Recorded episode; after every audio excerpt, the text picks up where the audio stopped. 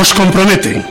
El programa de la Asamblea de Ciudadanos de Getafe, tu foro de información y participación, un espacio abierto de encuentro, de construcción colectiva y de compromiso político en defensa de los derechos humanos, la dignidad ciudadana y la democracia.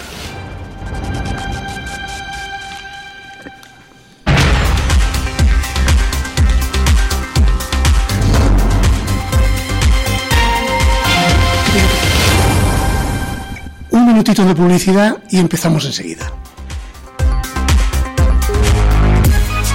Soy Luna, el tributo llega a Getafe. El 11 de febrero a las 16 horas en el Teatro Padres Escolapios. El único tributo de Soy Luna estrenado en la Gran Vía de Madrid. Con voces en directo extraordinarias, coreografías espectaculares, número de patinaje y mucho más. No te lo pierdas. Compra ya tus entradas en giglon.com. El Rey León, el tributo, llega a Getafe. El 11 de febrero llega el espectáculo del año al Teatro Padres Escolapios de Getafe, el primer tributo autorizado del Rey León, donde podrás disfrutar de las canciones de las películas El Rey León 1, 2 y 3, con impresionantes voces en directo, apasionantes coreografías y atractiva puesta en escena. Compra tus entradas en giglon.com. ¿Qué es Getafe Radio? Somos una radio abierta y participativa. Tenemos varios canales de participación. Puedes enviar tus notas de voz a nuestro WhatsApp 628-270526 o llamar en directo al 91764-7491 y por supuesto seguirnos en Twitter, arroba Getafe Radio o pinchar me gusta en nuestra página de Facebook. Getafe Radio. Ya sabes, nos puedes escuchar en www.getaferradio.com o descargando la aplicación de Getafe Radio en tu móvil, tanto en la Play Store como en la App Store. Getafe Radio te suena.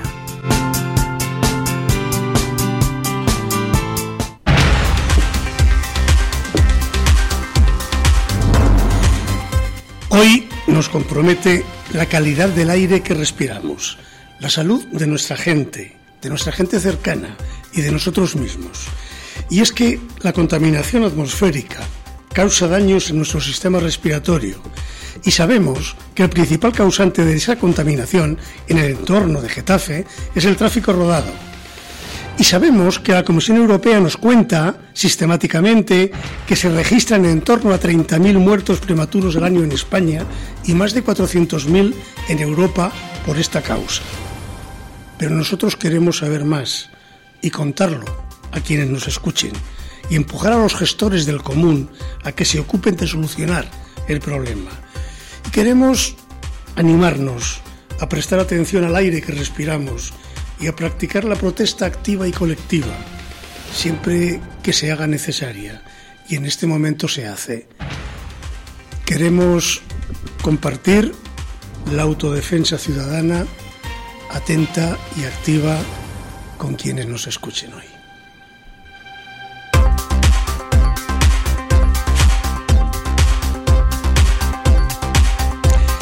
Tenemos con nosotros eh, a dos de las personas que más información tienen ahora mismo sobre Getafe. Jesús Béjar, hola Jesús. Buenos días.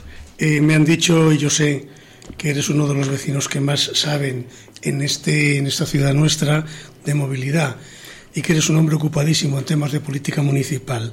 Eh, una cosa antes de empezar, por abrir boca. ¿La movilidad y el aire que respiramos son disociables? No, eh, está claro que, bueno, primero que con lo que has dicho antes, lo de que estoy muy liado es verdad. Lo otro ya no lo sé, pero que, que estoy muy liado es verdad. Y lo de la movilidad y el aire que respiramos, pues lógicamente están tan vinculados que el gran causante de los problemas del aire que hay en nuestro país son por el tráfico rodado, o sea que están absolutamente vinculados. Bueno, hablaremos de eso de aquí a unos minutos. Eh, está con nosotros también Andrés Aganzó. Hola, Andrés. Buenos días. Andrés Aganzó, compañero y del equipo de radio de este programa y culpable de toda la documentación que aquí utilizamos y que se nos viene. Eh, bueno, activista también en temas de salud ambiental o en temas por lo menos de ecologismo. Oye, Andrés, mm, ¿en qué sentido afecta eh, a tus preocupaciones el tema del programa de hoy? Bueno, pues una preocupación es que primero que el aire es invisible y a veces uno no percibe eh, lo que está en ese aire y lo que respiramos. Entonces tiene una estrecha relación en todo lo que es salud, medio ambiente y efectivamente es el diseño de, de una ciudad como Getafe, pues hay que abordar problemas que son invisibles aparentemente, cuyo registro es el hospital, pero que no disponemos de información pública. Bueno, bueno, eh, asunto hospital e información pública, me temo que va a ser un tema de interés dentro de unos minutos. Eh, Jesús, Andrés, mm, sabéis que nuestro compañero Miguel se encarga, y nunca lo decimos, va a tocar decirlo hoy, se encargan todos los programas de, bueno, de grabar a ciudadanos interesados en el tema de que se trata. Vamos a oír el primer bloque que nos ha preparado Miguel de Voces Ciudadanas, que van a hablar de, bueno, de esto es lo que hay, lo que tenemos en este momento. Escuchamos siempre nos venden como que Getafe está súper bien comunicada, pero claro, ya tenemos claro a costa de, de, lo que va en nuestra salud, en nuestro aire, en el impacto medioambiental que esto supone. El alumnado normalmente, como pauta general, sí tiene una cierta preocupación medioambiental, entre otras cosas porque se estudia y se fomenta en el instituto y están muy pendientes de toda la boina de contaminación que se divisa desde el municipio en Madrid, pero no son probablemente conscientes de lo que hay en su municipio.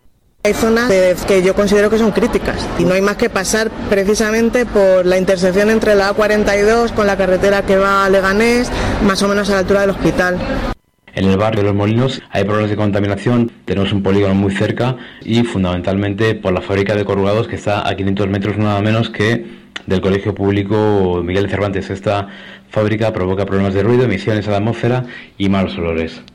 Hola, este es un mensaje para Nos Compromete de Radio Getafe y soy una vecina del barrio de Juan de la Cierva y quería compartir con vosotros mi preocupación por los niveles de contaminación que hay en el aire en Getafe y también por la falta de información que los vecinos recibimos sobre esos niveles y sobre lo que el ayuntamiento está haciendo para controlarlos y, y mejorarlos. Desde casa hay muy pocos días en los que puedo ver Madrid y la sierra es clara la contaminación en la que vivimos los vecinos de Getafe y creo que ese es un problema que necesita una solución ya. Gracias por escucharme y gracias por compartir con el resto este comentario. Yo al vivir en Playa del Río y el enclave que tiene tan peculiar, considero que hay poca contaminación. Algunos olores, la depuradora, el río. El problema de contaminación que hay en Getafe a mí me preocupa, pero no solamente me preocupa porque nos hayamos pasado ya bastantes veces en los picos que marca la legislación. El resto del tiempo creo que también se debería de hacer algo para evitar que estemos eh, respirando un aire que considero que es insalubre.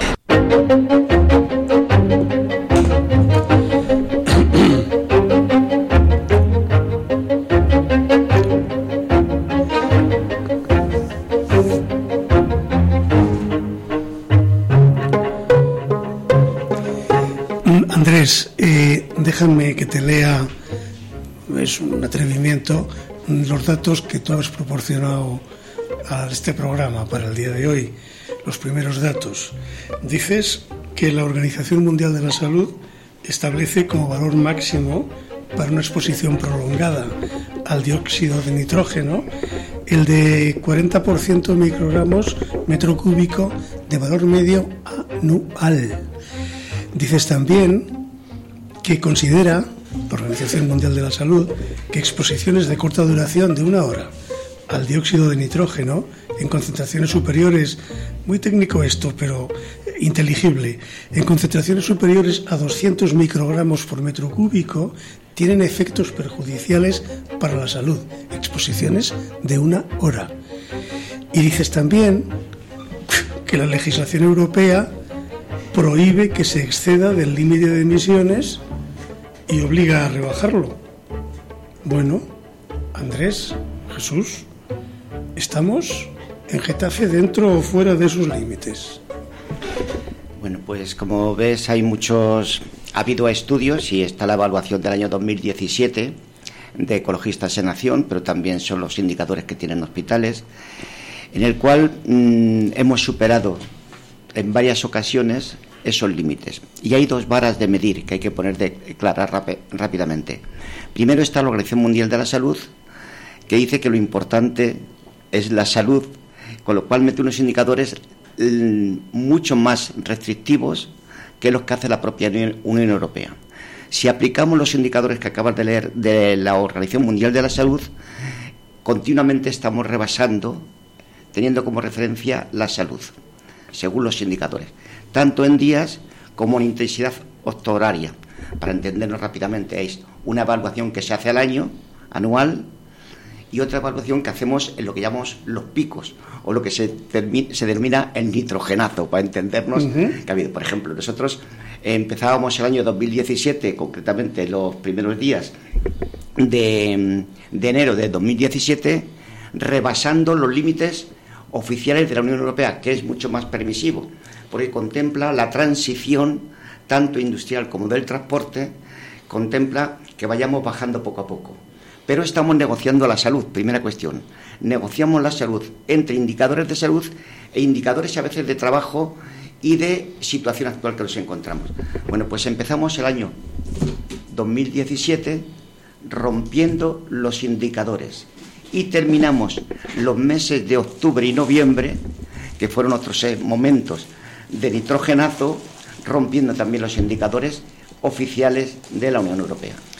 Bueno, y esa alegría que nos permitimos en Getafe corresponde con la situación, Jesús, del sur de Madrid o corresponde con la situación de la capital? ¿En qué nivel de, de éxito, entre comillas, estamos? Bueno, aquí en Getafe además, bueno, tenemos una cosa añadida que puede ser algo positivo en el sentido de que hay más industria que en otras zonas y esas mayores industrias llevan a mayor contaminación, eso está claro.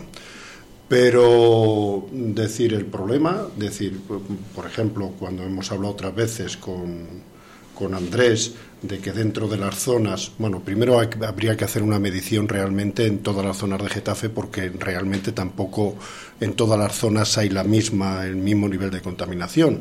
Ha habido algunas eh, protestas por el tema de la antigua AZMA, corrugados, que es una empresa pues que sabéis que, tiene algunas eh, tiene problemas con las emisiones que hace y bueno pues una fábrica que estaba antes a tres kilómetros del pueblo y que ahora está rodeado de, barrios y está rodeado de gente. Y bueno ya, ya no es la misma situación. Y había habido protestas de ruido protestas de respiración de problemas de, de tal. Y por ejemplo yo una de las cosas que he oído que uno de los puntos más conflictivos a nivel de contaminación es la puerta del hospital de Getafe. ¿Por qué es la puerta del hospital de Getafe? Porque primero el hospital de Getafe es un centro de tractor de vehículos tremendo, de los más grandes que hay en Getafe. Y segundo, porque además, como se da el cruce de la carretera Leganés, ahí se hace un atasco permanente, que son coches ahí en países que tienen la cultura de apagar el coche cuando estás en un atasco. Pero aquí no. no. Y entonces son, ahí hay una fila de coches que está continuamente contaminando. Y claro, estamos hablando de problemas graves. Yo mm, me imagino, sin tener los datos, que en Getafe debe ser uno de los puntos más importantes en los que no se toman medidas, porque yo veo que en Madrid sí se han tomado medidas de reducción de tráfico, de limitación, de algunas recomendaciones, y que tampoco se toman medidas de cara a solucionar problemas importantes. Por ejemplo, ese problema del hospital que salió hace tiempo, el problema de que querían ampliar el aparcamiento. O sea, ¿qué quiere decir? Más coches que querían meter más coches allí. Porque cada vez que tú haces un aparcamiento, haces una carretera, lo que estás es llamando a que haya más coches. Y cuando planteamos, bueno, vamos a ver, vamos a ver qué hacemos, que a lo mejor hay otras soluciones. Y eso se ha parado. Hemos planteado un estudio de movilidad, hemos planteado un plan de movilidad y bueno, pues hay una, una situación que, que, yo creo que se agrava, que se agrava. Se ha parado esa idea, Jesús, porque esa idea no gusta, no es vendible hoy en este momento, ¿no? Bueno, es Sí, sí. Mm, la situación es que eh, la contaminación del aire, uno de los principales componentes, como se ha dicho al principio, es el automóvil. El automóvil es lo más importante y se ha convertido en el centro de nuestras vidas. ¿Qué significa? Que el automóvil se va comiendo el territorio. A comerse el territorio, como tiene prioridad el automóvil, incluso sobre la salud, automáticamente se quiere expandir en todos los sitios. Y uno de los atentados, ha habido dos atentados con el parque este, uno es quererle incorporar pues un cable esquiz en su momento y, inciden todavía el gobierno municipal en querer poner kioscos, bares y una serie de cosas que quieren urbanizar un parque. Y al mismo tiempo el hospital es un lugar de concentración de coches. ¿Qué pasa? Es decir, situando un poquitín esto, es decir, nos encontramos que Getafe con todos los pueblos del sur en los últimos años ha tenido un crecimiento urbanístico importante. Y al mismo tiempo, como dice Jesús, se ha planteado también toda la cuestión industrial. El caso de Getafe, 100.000 trabajadores diariamente se mueven de un lado para otro. En Parla, 50.000 trabajadores. En Fuenlabrada, 70.000 trabajadores se mueven. Yo tenía aquí los datos, que es una cuestión muy importante, es el último ALA que acaba de salir el, el ALA de Madrid y el movimiento de vehículos. Y claro, te dices, Destino a los trabajadores residentes. A Madrid se van el 45% de los trabajadores de Getafe trabajan en Madrid. Luego se van a Leganés, a Fuenlabrada, al Corcón. Y al mismo tiempo, de Getafe vienen de Madrid un 23% de Leganés. ¿Qué significa? Estamos hablando de miles y miles de trabajadores que continuamente y diariamente se mueven de un lado para otro. ¿Qué ha significado? Ampliar la red de carreteras. Estamos acordonados la M42, la M50, la M40, la, Andalucía, Extremadura. Un, momentito, o sea, vas a dibujar el mapa, el mapa. de la situación, mm, digamos, de encierro que Getafe tiene en este momento. Y estamos hablando de un encierro rodeado por eh, cientos de miles de coches diarios que se mueven cerca de nosotros por carriles múltiples. Vamos a imaginarlo un poco, despacito por aquello de que mm, no sé si, acabaremos sufriendo después de oírlo. El dibujo, primero el aire, es, aire, y todo cuando hacemos los registros de la Comunidad de Madrid, de las 27 estaciones que Madrid tiene de registros, efectivamente, el que la lítica, la, la tal, tenga un nivel alto de contaminación, el más alto de contaminación, es difícil decirle que se pare en el término municipal de Getafe. Getafe es lo más inmediato y es uno de los que rompe los indicadores, Getafe junto con Leganes también, pero lo que estamos hablando es que hemos evolucionado enormemente en número de habitantes, número del automóvil y trazado de carreteras. Con lo cual, eso es la nota principal. Efectivamente, hay otros indicadores no registrados en el oxígeno y el nitrógeno, NO para entendernos rápidamente, que son la capacidad industrial. Getafe tiene un nivel industrial y son otro tipo de partículas diferentes. Luego podemos hablar de ellas, que no son el automóvil sino que son las partículas PM10 que llaman y PM2,5 que lo produce el zinc, el plomo, el aluminio. Y en este momento, perdona que eh, Jesús, en este momento el Getafe, el Getafe en el que tú del que tú te ocupas tanto desde hace tantos años, en el que vives, en el que te mueves, ese Getafe hoy día eh, está más afectado por razones eh, industriales o por razones de movilidad a efectos de calidad del aire? ¿O cuál está siendo la tendencia que nos espera? Bueno, yo, yo creo que el automóvil es mucho más contaminante que el tema industrial, porque hay industrias, todas las industrias son contaminantes, pero aquí realmente industrias, es decir, no hay una papelera como hay en Fuenlabrada, bueno, quitando el tema de, de corrugados y tal, las empresas que hay no son eh, no, producen una gran contaminación. por ejemplo, Airbus, la contaminación más importante que tiene es que tiene 6.000 trabajadores y entran 4.000 coches todos los días allí.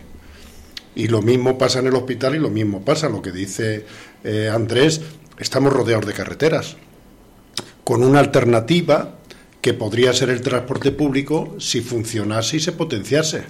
¿Por qué? Porque hay mucha gente, el mismo hecho de que se esté complicando tanto el tráfico, pues hace que, la gente pueda optar por el transporte público en un momento determinado si el transporte público se da en unas condiciones adecuadas. Yo, por ejemplo, ayer fui a Madrid en transporte público. Es, es desastroso el nivel de incidencias que hay en el transporte público en Madrid desastroso.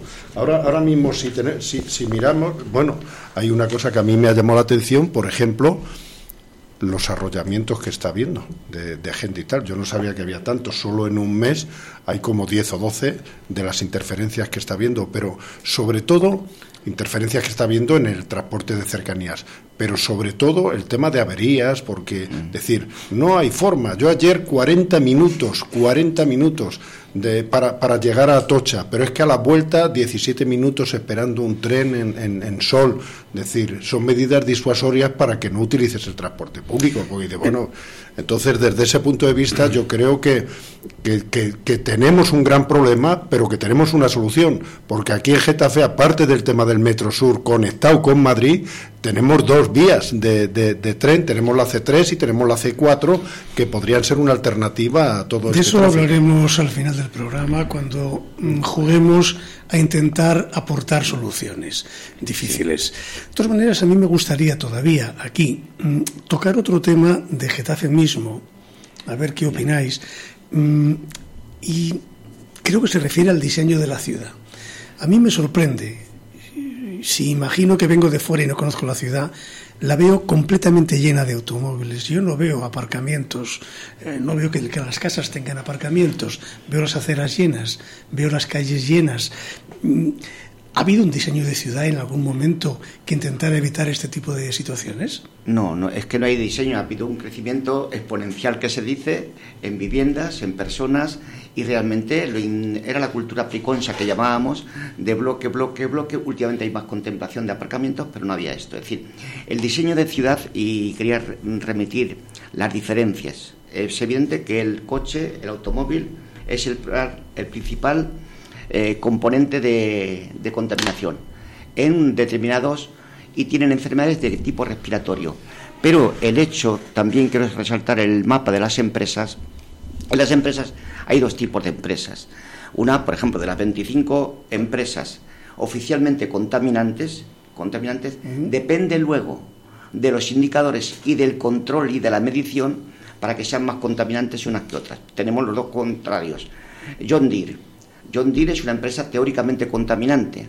Lo que pasa es que a John Deere se le exige un nivel de control de los indicadores en pintura, en tal, que intenta cumplir porque sabe que hay una multa progresiva. Sin embargo, en corrugados el nivel de control es menor. Incluso ha sido amonestada, denunciada continuamente por los indicadores.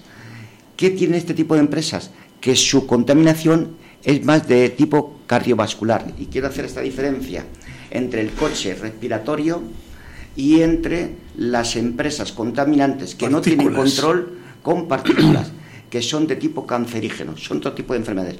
Al mismo tiempo, en el diseño de la ciudad, hay que decir el caso de lo que significó el polígono de Los Ángeles en su momento, de gran producción y que hoy se encuentra semi-abandonado. Entonces te encuentras todavía, todavía hoy, Lauralita, Lauralita, espacios donde realmente habiendo certificado ya la peligrosidad, siguen vigentes y allí está estable todavía. Entonces, ese diseño que requiere ahora una, una reestructuración de lo que ha sido abandono y requiere también, junto siempre con la cultura del coche.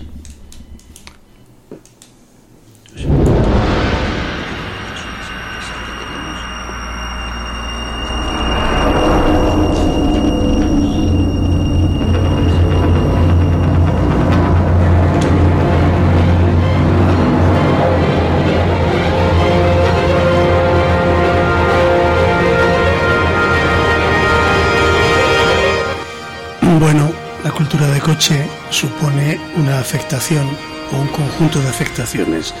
Vamos a oír eh, otro bloque que nos ha preparado Miguel Lancho de Voces Ciudadanas sobre las afectaciones.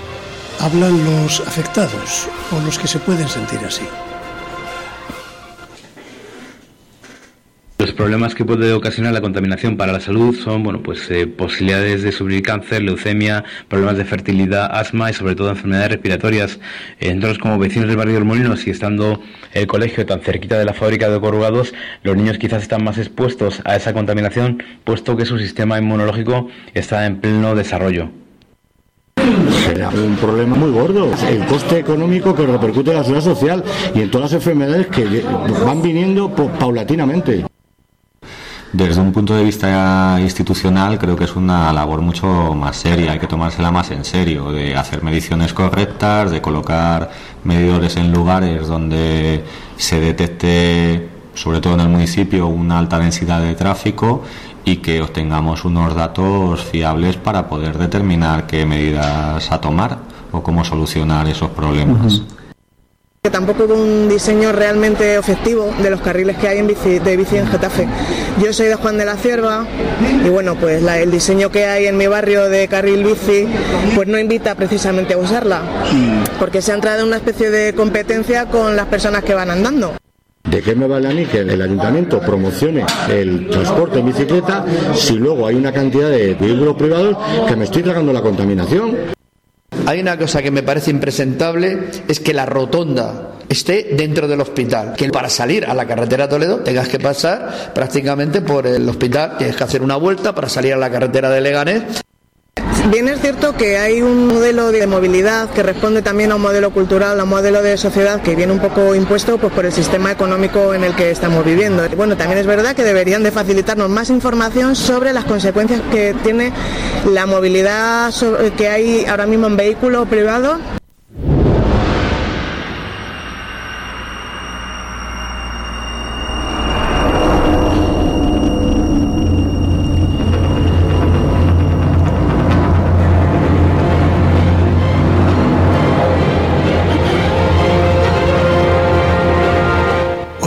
esta sintonía que hemos elegido hoy y imagino que están cayendo por toneladas encima de nosotros partículas en suspensión.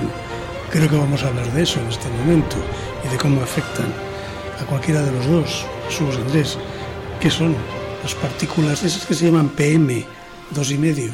¿Qué son las partículas y qué efectos producen?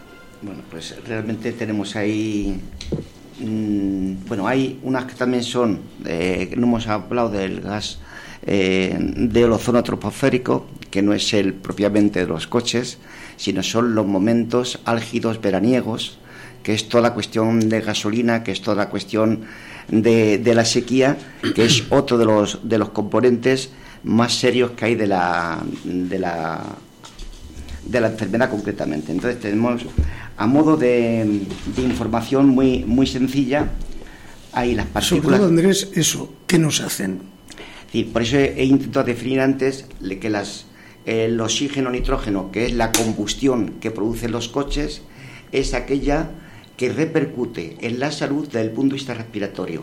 Afecta, como se suele decir la Unión, la Organización Mundial de la Salud, principalmente a los más frágiles hablamos de los niños, hablamos de las personas eh, mayores como tal. Entonces son partículas que se, componentes que se filtran en el organismo. Y las PM y las PM10 y PM2 son partículas, son componentes químicos no procedentes tanto del automóvil, sino como del el ambiente de tipo industrial o de tipo estacional. Eh, tienen repercusiones más de tipo cardiovascular, porque son muy finas, muy finitas, dicho así en términos de micro, micro, que se filtran en el organismo, en el conjunto del organismo. Y esas es las que producen muertes como tal. En Getafe las sufrimos. En Getafe las medimos. ¿Hay estaciones de medición en Getafe? No, es decir, lo que se mide ahora mismo y se está exigiendo, es decir, todos los informes los que se están exigiendo, por eso he hablado siempre de la diferencia entre empresas y automóvil, se está exigiendo primero las mediciones. Es verdad que hay suficientes estaciones para la cuestión del automóvil. Aquí tenemos una que está en la plaza, en las provincias, en las ciudades, perdón, eh, como tal. Esa mide con los componentes tal, pero no miden las PM 2,5 y PM10. Entonces, las dos cosas que se están reclamando en este momento, ¿por qué? Porque allí podrían estar registrándose, podrían estar registrándose las partículas procedentes de corrugados, como ha dicho una de las intervinientes. Corrugado se emite y podía registrarse. También estaría una que desconocemos, que es eh, en Airbus, iba a decir, pero es la, todo lo que es la cuestión de aviación.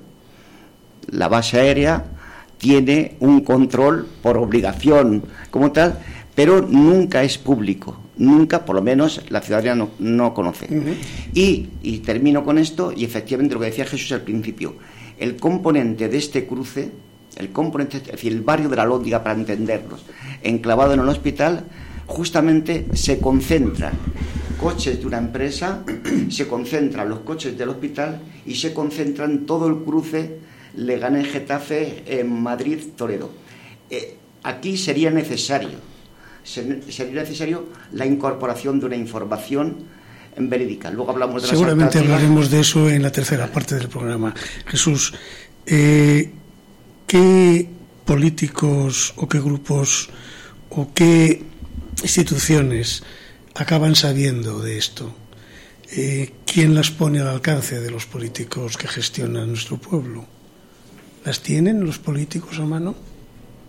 El que las, Los datos, las mediciones, para poder tomar decisiones Bueno, pues yo creo que, que, que la información hoy en día corre y la información todo el mundo la tiene en sus manos. Otra cosa es que se tengan los instrumentos para hacer frente a todo esto.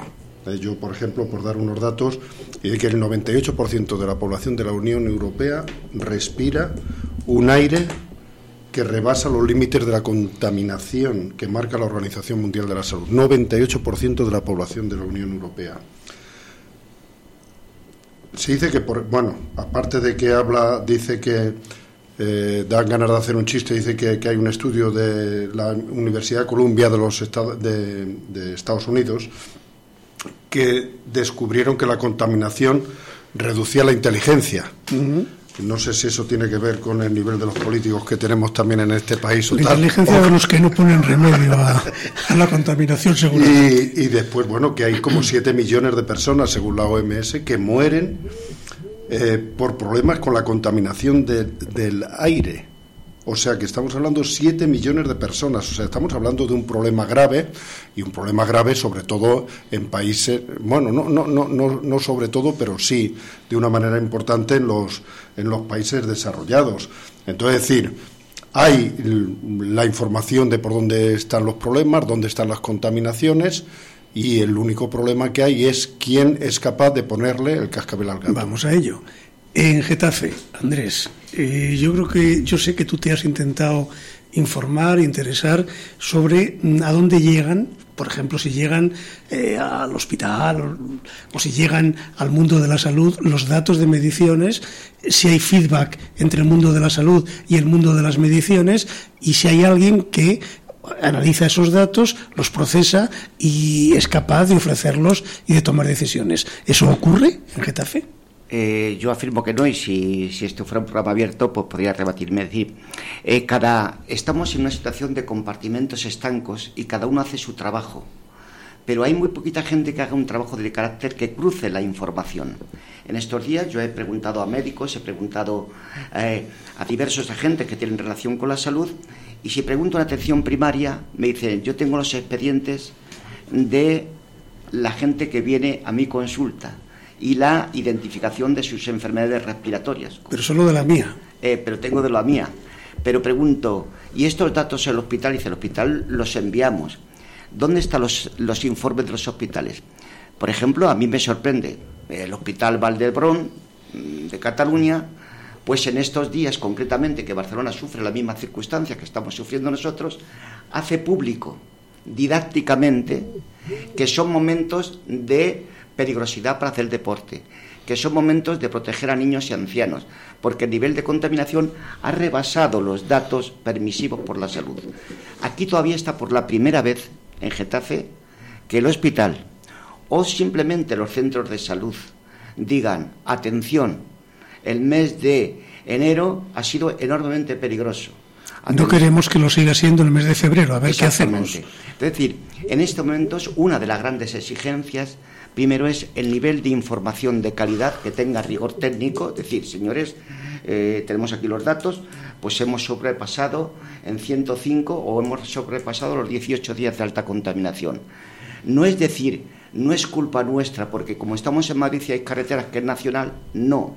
Hay un documento de protocolo de la salud que las personas que viven en un territorio es las personas que pertenecen el legislar o poner medidas adecuadas al nivel de sufrimiento que en este momento está viendo desde el punto de vista sanitario. Pero es que ni siquiera, Andrés, Jesús, estamos hablando de poner medidas, estamos hablando de disponer de la información y de hacerla moverse.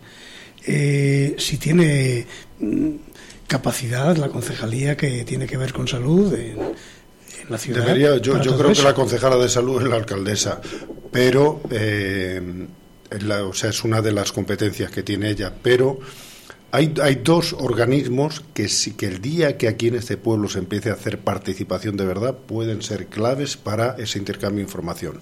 El Consejo de Sostenibilidad y el Consejo de, de Salud, que se reúnen. Pero, por ejemplo, nosotros, yo que estuve con Quique, con Enrique Herrero, con el concejal, en una entrevista con la dirección del hospital, le planteamos que por qué no participaban en el Consejo. Fíjate qué sitio, por ejemplo, para que estas propuestas que está haciendo Andrés se vean allí. Un foro eficaz, claro. Es decir, donde tú estás allí, tienes a los sindicatos, tienes las asociaciones, tienes a los políticos del pueblo y tienes también al hospital. No solo el hospital como tal, sino también todo, porque sabéis que aquí hay también un área de atención primaria también, que no es, no es exactamente el hospital, que es eh, los centros de salud y tal, que estuviesen ahí representados. Ese es el sitio para intercambiar la información y para ver qué medidas se pueden tomar ante situaciones extremas como esta. No, a mí me, me digo, estamos en dos lógicas ahora mismo, como es la lógica del capital y tal, pero la lógica es, o la lógica de la salud es lo primero, y aplicamos todos los protocolos de salud de acuerdo que la salud es lo primero, o que choca con la mentalidad electoral muchas veces que el coche es el rey del territorio. Y ese rey del territorio tocarle en políticas de aparcamiento, en políticas de no financiación, porque dice, claro, el coche hay que financiarle porque es generación de empleo. Tengo un amigo que muchas veces dice, buen, hay humo, dice, buen síntoma, hay trabajo. Y pasa lo mismo aquí. Entonces, ¿qué significa? Ahora mismo, los centros de atención primaria, cruzar los datos de ingresos por enfermedades respiratorias. Esos datos se elevan normalmente al hospital y el hospital, por lo menos a los núcleos de responsabilidad, tiene la obligación de devolverlos. Y el ayuntamiento, lo mismo que tenemos pantallas públicas para anunciarnos que hay cultura, que hay teatro, que va a haber una cuestión de vez en cuando una información didáctica, pedagógica, que diga, hoy es un día malo. Pero ¿qué pasa? Que por principio en política los datos malos se esconden y solamente se, cuenta, se cuenta los grandes triunfos. Ni siquiera tiene sentido el aviso, estoy viendo una cosa muy simple lo que acabas de decir, en una señal luminosa, hoy es un día malo. Hoy es un día insano, cuidado, yo qué sé. Lo mismo que decimos, hay que llevar cadenas para los coches porque hay nieve. Eh, por favor, no correr, eh, refugiaros en casa, tomar agua. hay que hacer informaciones públicas en torno a la salud. Y hay una aplicación, y, realmente ahí están todos los códigos, diciendo, aplíquese la prevención. La prevención es información. Segundo, formación a los agentes de salud para que realmente, eh, que es bueno, pues no comas azúcar, no comas eh, aceite de palma, no, no, tomes tal, porque realmente tiene un nivel de componentes eh, perjudiciales para la salud, tienen que empezar a, comunicar.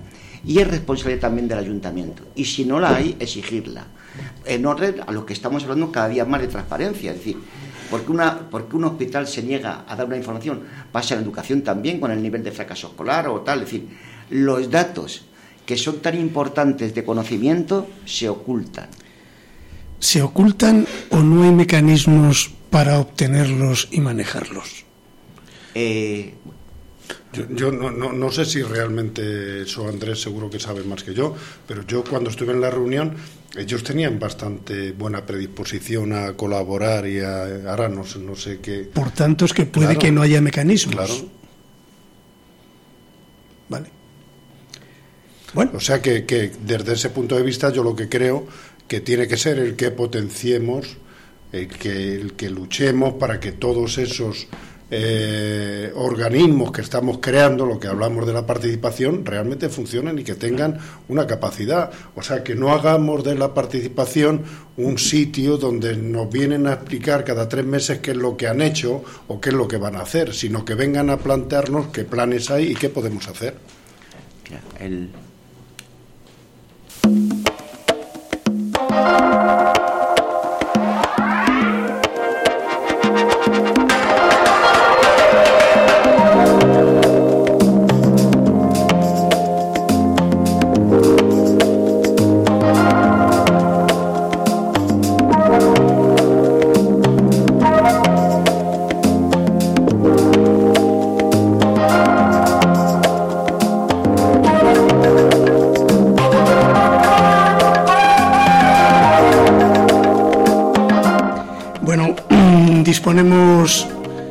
de un tercer bloque de voces grabadas de ciudadanos que en este caso nos van a animar, creo, eh, sobre qué es lo que habría que hacer.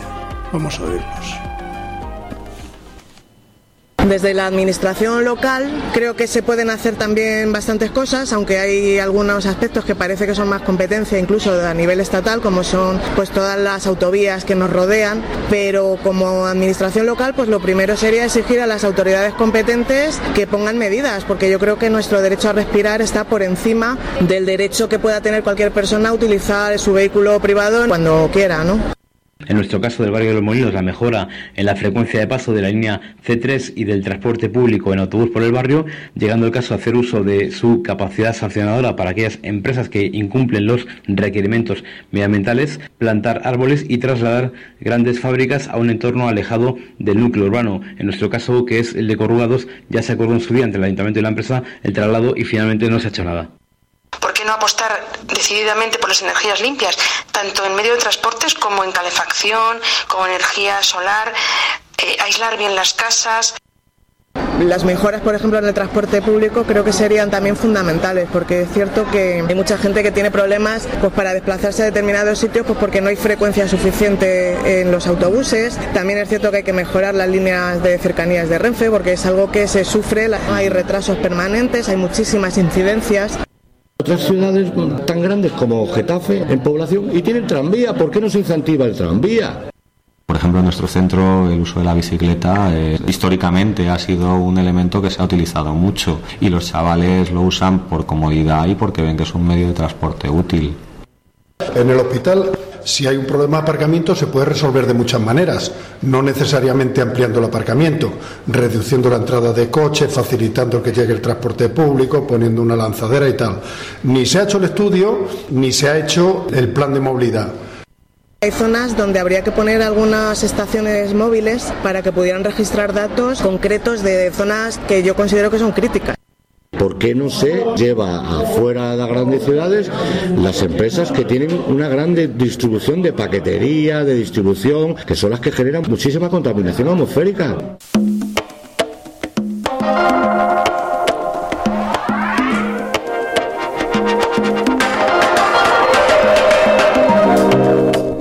Jesús Andrés, eh, os habéis dado cuenta de que hace unos minutos había una cierta vacilación sobre si hablábamos, no hablábamos, metíamos sintonía, no la metíamos. Es que en ese momento nos estaba llegando una información de un compañero eh, que nos venía a decir algo que sí, que es verdad, pero que yo voy a preguntar sobre las consecuencias que eso va a traer. Nos decía que el ayuntamiento, históricamente, o por lo menos en los últimos tiempos, ha firmado diversos protocolos, ha firmado acuerdos de ciudad sostenible, Getafe, ciudad sostenible.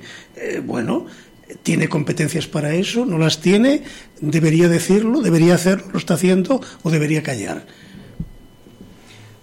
Bueno, efectivamente hay un Consejo de Sostenibilidad la declaración de principios todo el mundo lo apunta. Es decir, vamos a ver quién apunta hoy la sostenibilidad, los indicadores que hay ahora mismo de salud, ciudad libre de todo.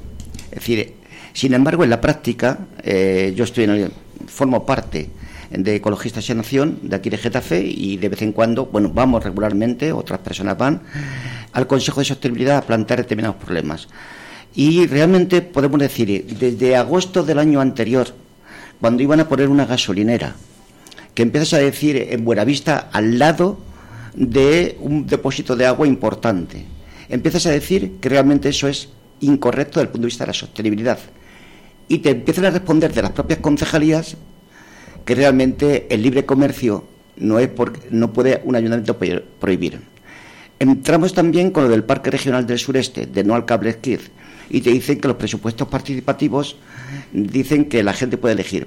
Este es el problema de la incineradora y tienes que ser la propia ciudadanía la que nos movemos para decir, el Consejo de Sostenibilidad es el lugar privilegiado no para contarnos lo mucho y bueno que hace el gobierno, sino también para poner encima la situación del ecosistema de Getafe y tomar medidas en consecuencia.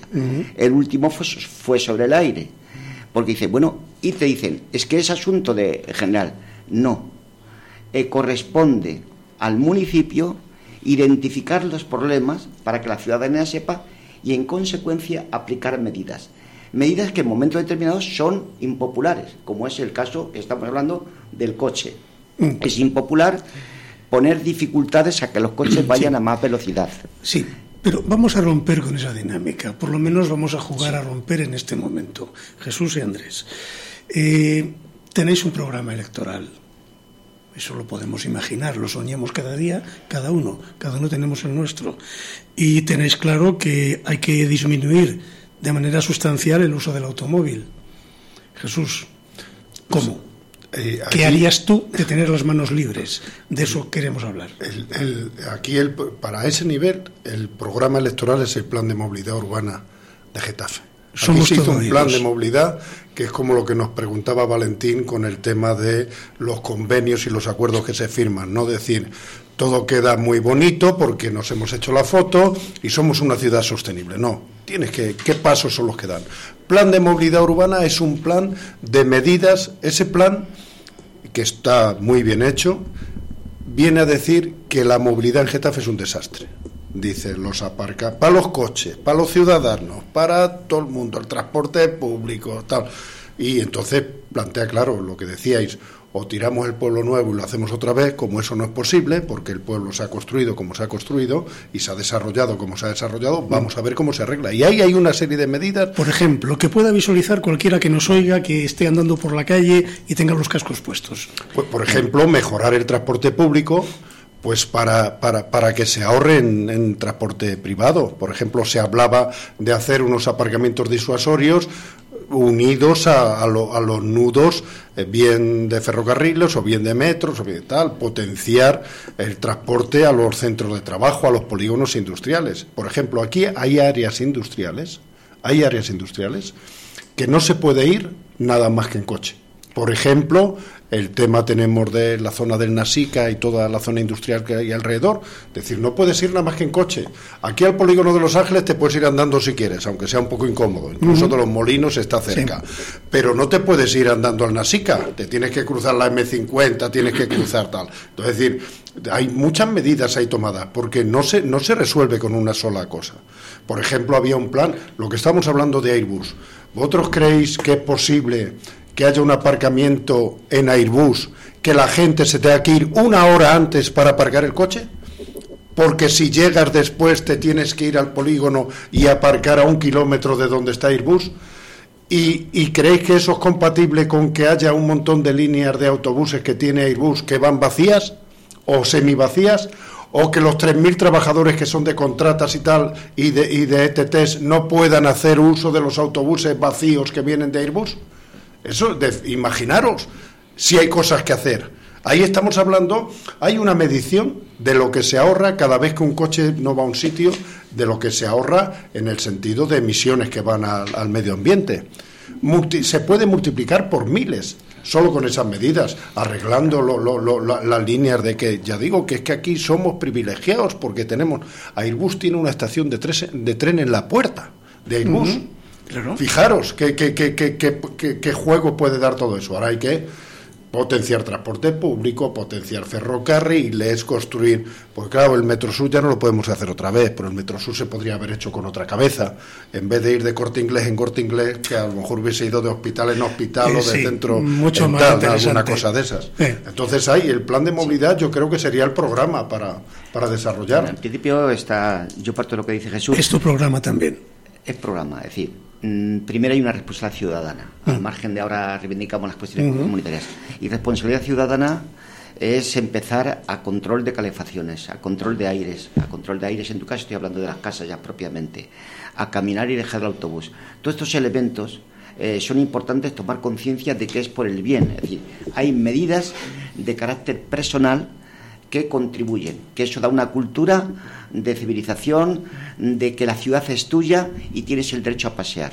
Desde ese punto de vista entra desde los colegios, donde tú tienes el aristos, en los escolapios, donde la gente para 100 metros coge el coche para llevar a la gente. Y te encuentras correos atascados, te encuentras un privilegio para llevar a los niños al colegio cuando, y lo cuentan a veces, hay sendas, hay que incrementar las sendas. Y que la policía municipal realmente cumple una misión de acompañar a la infancia, a, los institutos, a andar. Con lo cual eso es importante. Ahí tiene una responsabilidad mucho que se hizo un plan de movilidad hace unos años y ha quedado como una gestión que de vez en cuando se movilizan con mayor intensidad cuando baja la Virgen del Cerro. Plan de movilidad especial porque hay un movimiento de masas. Pero esto es una cuestión cotidiana. ¿Por qué los técnicos, técnicos competentes que están ahí, eh, no contribuyen? ¿De qué estamos hablando? La otra medida es, trabajando en esta sensibilidad, en esta educación, el lugar de encuentro de salud debe ser el plan de movilidad, la Concejalía de Salud, eh, los centros municipales de salud y las entidades que están trabajando en esta edición. Cruzar esos datos del punto de vista informativo y colaborar. Todo lo que se acaba mm, del protocolo de salud en estos momentos es de carácter preventivo, luego hay que trabajar. Efectivamente, estamos en la línea del transporte colectivo, el transporte colectivo, impulsarlo, lo voy a repetir más, y incrementar las, las señales visuales del nivel de estado de la salud del municipio. Vale. Eh, yo me pongo de nuevo, como muchas veces, en la piel del ciudadano. Os he oído muchas ideas muy bonitas. Me gusta vuestro programa, está muy bien. Eh, aparte de que está en vuestro programa a futuro, ¿estáis notando que se esté haciendo algo de eso que imagináis en vuestro programa en esta legislatura, en esta ciudad? ¿Hay pasos que se estén dando que os dejen tranquilos, que os gusten? Hay, hay cosas, por ejemplo, el hecho de que el Consejo de Movilidad no se reúna, os voy a poner un ejemplo, mañana hay un pleno, hay dos hay dos puntos relacionados con la movilidad que van a ese pleno, de los que ni se ha informado, ni se ha consultado, ni se ha hablado en el Consejo de Movilidad. Y esto es una cosa bastante eh, normal, desgraciadamente. Pero el que no se el que, el que no se consulte o no se reúna no quiere decir que no se hagan cosas de movilidad, se están haciendo cosas. Y lógicamente hay alguna cosa que se ha mejorado. Por ejemplo, el año pasado se han mejorado las líneas, ¿eh? se han ampliado, se ha hecho una línea circular, o sea, ha habido una ampliación Sabéis que aquí el tema de transporte, Getafe es uno de los ayuntamientos que lo tiene cedido al Consorcio Regional de Transporte y por lo tanto paga, creo que es la mitad del coste de las líneas que sea. Entonces, cada vez que Getafe pide una línea nueva, tiene que llegar a un acuerdo con la Comunidad de Madrid, porque la Comunidad de Madrid tiene que poner la mitad y Getafe tiene que poner la otra mitad. Mm. Pero bueno, que quiere decir que a ese nivel pues han mejorado algunas cosas. Eh, con el tema de las bicicletas, con el tema de, caminos escolares, algunas cosas se han mejorado pero en general eh, queda mucho por hacer y además yo creo que no se da. Yo hay una cosa en la participación, debería estar ya constituido el Consejo de la Ciudad. que es la suma de todos los consejos. Nos evitaría muchos problemas, pero yo veo que a los políticos, en el sentido de político profesional, eh, les cuesta mucho eh, eh, el, dar participación porque es perder poder. O sea, si yo llevo una propuesta a un sitio, me pueden decir que sí o que no. Ahora si la hago, la he hecho y ya está. Y entonces desde esa es la pelea que tenemos que llevar, porque se pueden hacer muchas cosas. ¿eh? Yo sé que hay que decir, primero cuando aquí estamos hablando del aire, estamos diciendo que toda la Unión Europea anda mal. O sea, no es un problema de Getafe, pero eso no quiere decir que aquí no se pueden hacer cosas. Cuando estamos hablando del transporte, lo que tú decías antes, aquí en Getafe hay más coches de los que entran. Entonces, es decir, tú puedes hacer lo que quieras, pero aquí o haces una medida restrictiva o haces una medida de algún tipo o, tal, o aquí es imposible que, que funcionemos pero se pueden hacer cosas. Muchas veces hay que hacer muchas cosas, no hay una sola solución a un problema. El problema del hospital seguramente haya que tomar siete, ocho medidas. Bueno, pues vamos a ver qué es lo que se puede hacer, pero hay cosas que se pueden mejorar sustancialmente, solucionar seguramente mientras que tengamos este modelo de crecimiento y este modelo económico será difícil, pero mejorarlo seguro que se puede hacer. Hay que combinar eso, es decir, muchas pequeñas medidas que empiezan por la ciudadanía y medidas extraordinarias por parte de la Administración Pública. Y en ese sentido habría que recurrir a un posible potencial que tienes eh, en Getafe. Es decir, todo lo que se olvido, por ejemplo, estamos hablando del aire y podemos estar hablando de la regeneración medioambiental. Por ejemplo, una de las grandes propuestas, que ya no es solamente para Getafe, sino sería para todo el sur, desde el Polvoranca, el Parque de Polvoranca, que comienza al Alcorcón, y terminando en el Parque Regional del Sureste, que realmente también ha sido abandonado y ha sido el lugar de basuras del grande desarrollo urbanístico como tal, hay, hay que construir un gran parque verde que sea capaz de que a ese millón de habitantes que se han concentrado en un periodo de 30 años, que es una aglomeración poblacional, podría ser un gran pulmón del sur con capacidad de absorber estas cosas que estamos diciendo, de compensar eh, la lo masivo de las carreteras. Entonces, ese parque, que sería el brazo de Arroyo Sur, hasta el Parque Regional del Sureste, sería una medida extraordinaria que eso entra en relación con las campañas que en este momento se están haciendo en los colegios a los chavales enseñarlos a reciclar. Yo veo incluso a mi nieto cuando viene y dice, oye, estamos ahora el colegio tal eh, teniendo, hemos quedado los segundos en reciclaje o la iniciación de sendas eh, escolares. Desde esa infancia que, que empieza a valorar el plástico, el papel y tal, importante, con las medidas extraordinarias de coger un acuerdo de interayuntamiento de coger todo el bloque del Parque Regional del Sureste hasta el Parque de Polbranca, hacer cuestiones verdes como tal. Y al mismo tiempo el registro de indicadores para las empresas por dado el nivel de concentración industrial que tienen aquí, que registrarlo y hacer un seguimiento, no solamente decirlo, pasar de las grandes declaraciones de principios a la aplicación de medidas. Me ha gustado la idea de tu nieto la del colegio de tu nieto, de hacer un ranking eh, en reciclaje.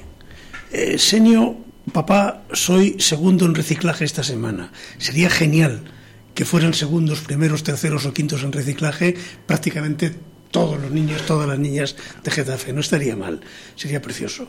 Una cosa mm, más, estamos casi llegando al final. Jesús, movilidad. Vuelvo a ti cada vez que hablamos de movilidad. Eh, sería tan difícil, sería tan imposible eh, que desde 20 kilómetros antes de la entrada a Madrid se rebajaran los límites de velocidad de una manera sustancial. ¿A quién le correspondería eso? Bueno, las carreteras normalmente son eh, hay algunas que son propiedad del Estado y otras son propiedades de la Comunidad de Madrid. Entonces es la comunidad la que tiene que influir en eso y yo creo que es necesario reducirlo. Y, por ejemplo, fijaros qué situación se da aquí mismo en Getafe, la carretera que va hacia la puerta de la base aérea la, y, y que llega luego hasta tal, tiene límite de 90. Es decir, qué barbaridad, qué barbaridad decir, ¿cómo, ¿cómo tú puedes poner que es una carretera que, que, atraviesa el pueblo? decir, y sin embargo, porque parece ser que no es propiedad de, no, no el ayuntamiento no puede hacer ahí, no puede modificarlo, pero parecen unas cosas eh, sencillas y además es una cosa que se tiene que, que, plantear. Bueno, aquí dentro del plan de movilidad urbana ya sabéis que había el que se ponía zonas 20, zonas 30, zonas de compartir el coche con la bicicleta, el peatón y tal, pero decir de, ahí eso está claro en el casco antiguo está hecho pero hay que reducir las carreteras que, que, están alrededor de Getafe y hay que reducir la carretera que va a la puerta a la base en la velocidad. Y coche y bicicleta el sueño de un matrimonio imposible